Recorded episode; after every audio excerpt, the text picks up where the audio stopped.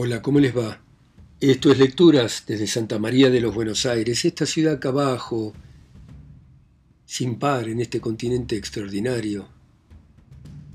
Y vamos a continuar con este cuento de Edgar Allan Poe, William Wilson, que trata del doble, este viejo tema de la literatura, y que continúa de esta manera. Era tarde en la noche cuando al fin efectué la maniobra que me dejó frente a Glendinning como único antagonista. Era mi juego favorito, el écarté.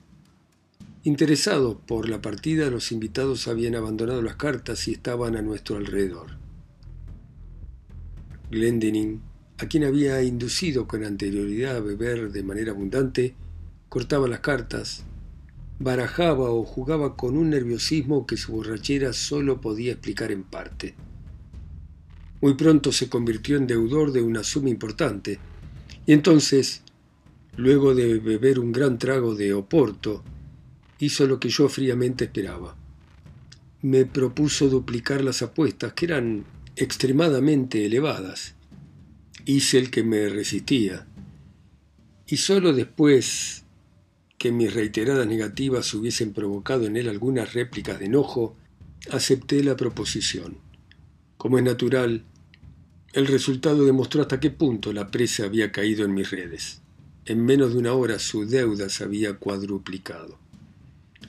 Desde hacía un momento, la cara de Glendinning perdía el rojo que el vino le había prestado y me asombró darme cuenta que se cubría de una palidez casi mortal.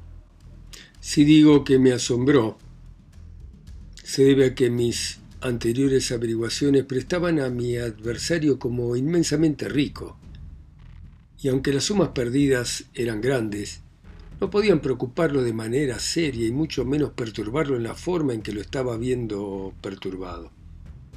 La primera idea que se me ocurrió fue que se trataba de efectos del alcohol, buscando mantener mi reputación a ojo de los testigos, y no por razones altruistas, me disponía a exigir la suspensión de la partida, cuando algunas frases que escuché a mi alrededor, así como una desesperada exclamación que profirió Glendinning, me dieron a entender que acababa de arruinarlo por completo, en circunstancias que lo llevaban a merecer la piedad de todos y que deberían haberlo protegido hasta de las tentativas de un demonio.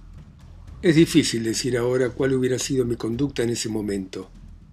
La condición lamentable de mi adversario creaba una atmósfera de penoso embarazo. Hubo un silencio profundo, durante el cual sentí que me ardía la cara bajo las miradas de desprecio, de reproche que me lanzaban los menos pervertidos. Confieso incluso que al producirse una súbita interrupción, mi pecho se alivió por un instante de la ansiedad intolerable que lo oprimía.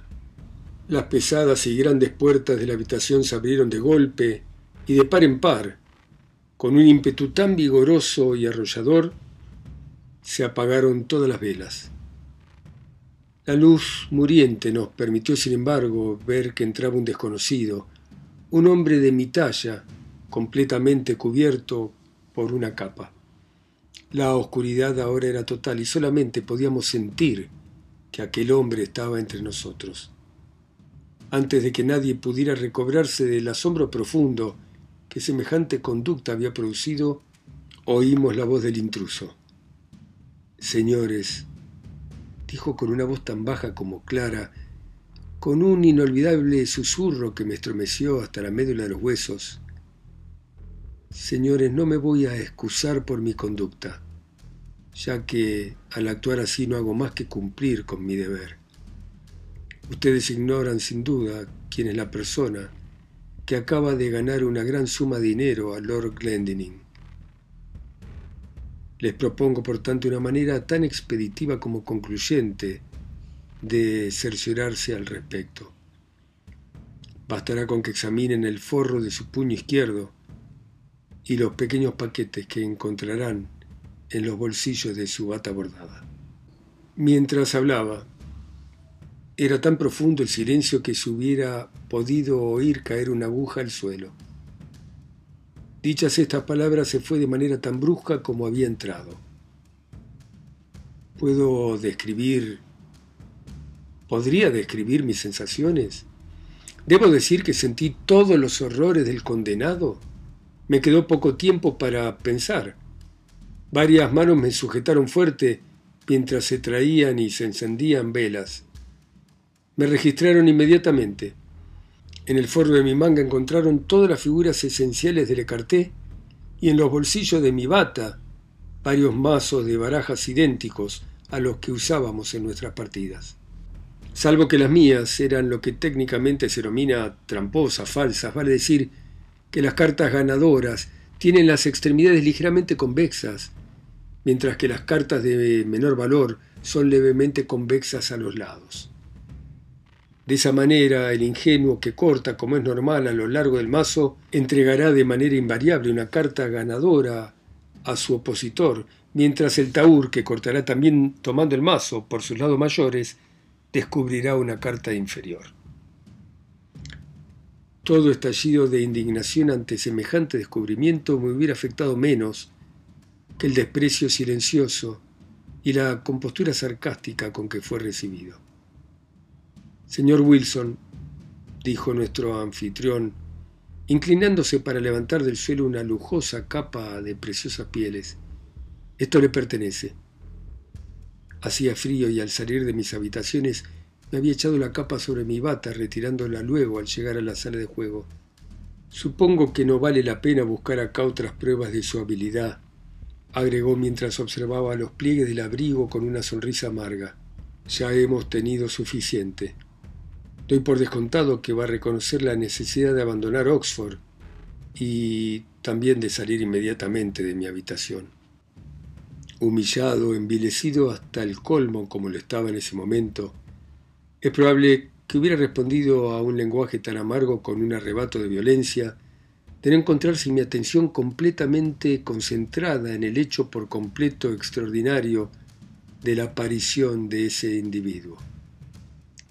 La capa que me había puesto para acudir a la reunión era de pieles raras, a tal punto que no hablaré de su precio. Su estilo, su corte, nacía de mi invención personal, porque en cuestiones tan frívolas tenía un refinamiento absurdo.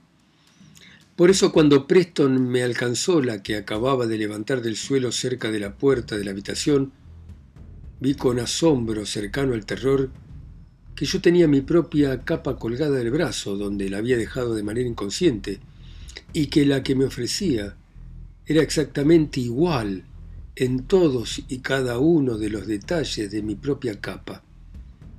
El extraño personaje que me había desenmascarado estaba envuelto en una capa al entrar y aparte de mí ningún otro invitado llevaba capa esa noche. Con lo que me quedaba de presencia de ánimo tomé la capa que me ofrecía Preston y la puse sobre la mía sin que nadie se diese cuenta. Así salí de la habitación, desafiante el rostro, y a la mañana siguiente, antes del amanecer, comencé un viaje al continente, perdido en un abismo de vergüenza y de espanto. Huía inútilmente. Mi destino me persiguió, mostrándome que su misterioso dominio no había hecho más que comenzar. Apenas hube llegado a París, tuve nuevas pruebas del odioso interés que Wilson mostraba en mis asuntos. Pasaron los años sin que pudiera hallar alivio, miserable. Con qué inoportuna, con qué horrorosa solicitud se interpuso en Roma entre mí y mis ambiciones. Lo mismo en Moscú, en Berlín, en Viena. A decir verdad, ¿dónde no tenía yo razones amargas para maldecirlo con todo mi corazón? Al fin huí de aquella tiranía aterrado como si se tratara de la peste hasta los confines mismos de la tierra, inútilmente. Una y otra vez en la intimidad de mi espíritu me hice las mismas preguntas. ¿De dónde viene? ¿Quién es? ¿Qué quiere? Pero no tenía respuestas. Detalladamente estudié los métodos, las formas, los rasgos dominantes de aquella vigilancia, pero incluso encontré muy poco para fundar una conjetura cualquiera. Se podía advertir, sin embargo, que en las múltiples ocasiones en que se había cruzado en mi camino en los últimos tiempos, solo lo había hecho para malograr o frustrar planes o actos que de cumplir se hubieran culminado en una maldad. Pobre justificación para una autoridad asumida tan imperiosamente. Pobre compensación para los derechos de un libre albedrío tan insultamente estorbado. Me había obligado asimismo a notar que en ese largo periodo, durante el cual siguió con su capricho de mostrarse vestido exactamente como yo, lográndolo con una habilidad milagrosa, mi perseguidor consiguió que no pudiera ver jamás su cara las muchas veces que se interpuso en el camino de mi voluntad. Cualquiera que fuese Wilson, esto, por lo menos, era el colmo de la insensatez y de la afectación.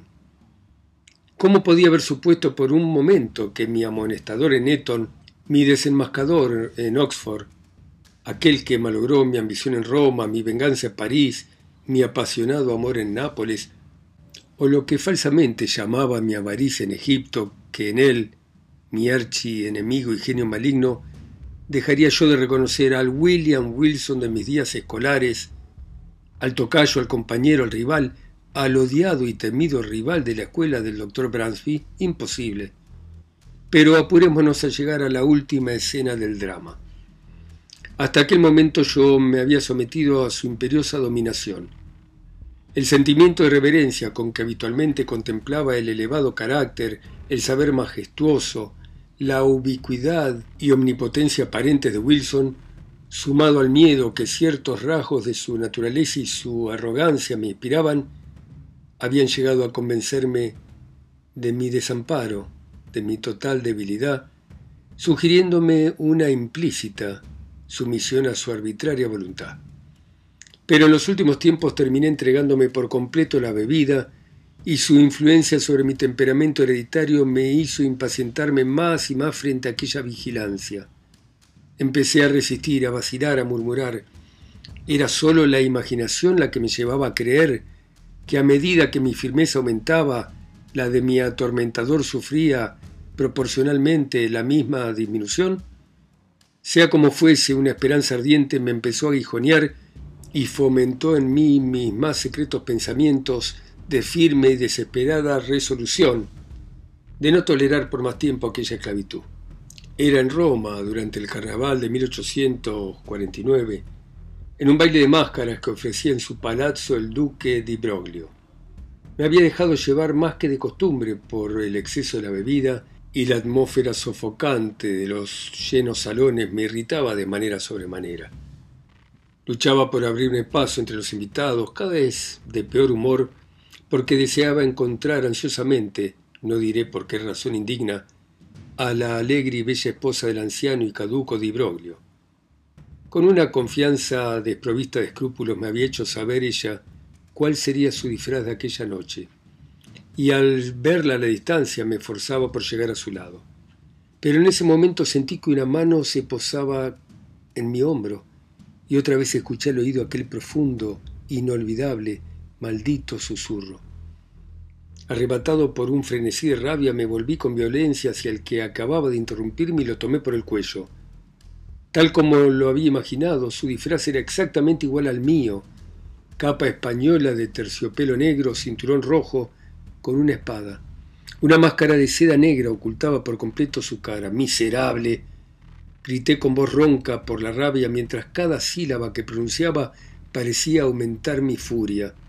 Miserable impostor, maldito miserable, no me vas a perseguir más, no me vas a perseguir hasta la muerte. Seguime y te atravieso de lado a lado aquí mismo. Y lo arrastré fuera de la sala de baile en dirección a una pequeña antecámara contigua. Cuando estuvimos allí lo rechacé con violencia. Trastabilló, mientras cerraba la puerta con un insulto y le ordené que se pusiera en guardia. Vaciló un instante. Luego, suspirando, desenvainó la espada sin decir palabra y se aprestó a defenderse. Fue breve el duelo. Yo me hallaba excitado y sentía en mi brazo la energía y fuerza de toda una multitud. En pocos segundos lo llevé arrolladoramente hasta acorralarlo contra una pared y allí, a mi merced, le hundí varias veces la espada en el pecho con una ferocidad brutal. En aquel momento alguien movió el pestillo de la puerta. Me apuré a evitar una intrusión, inmediatamente volviendo hacia mi moribundo antagonista. Pero, ¿qué lenguaje humano puede pintar el asombro, el horror que se apoderaron de mí frente al espectáculo que me esperaba? El breve instante en que había apartado mis ojos parecía haber sido suficiente para producir un cambio material en la disposición de aquel ángulo del aposento, donde antes no había nada. Ahora se alzaba un gran espejo, o por lo menos me pareció así en mi confusión. Y cuando avanzaba hacia él, en el colmo del espanto, vi mi propia imagen cubierta de sangre, pálido el rostro, temblando y tambaleándose. Tal como me había parecido, lo repito, pero me equivocaba. Era mi antagonista. Era Wilson, quien agonizante se erguía ante mí. Su capa, su máscara estaban en el suelo donde las había dejado caer. No había una sola hebra en sus ropas, ni una línea en las definidas y singulares facciones de su cara que no fuesen las mías, que no coincidieran en la más absoluta identidad. Era Wilson, pero ya no hablaba con un susurro, y hubiera podido creer que era yo mismo el que hablaba cuando dijo, venciste y me entrego. Pero vos también estás muerto desde ahora, muerto para el mundo, para la esperanza y para el cielo. Existías en mí y al matarme, mira esta imagen que es la tuya, te has asesinado a vos mismo.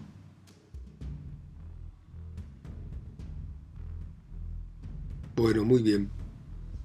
Hemos terminado acá con este cuento de Edgar Allan Poe sobre el doble, que como dijimos, el doppelganger, que es el doble fantasmagórico malvado de una persona.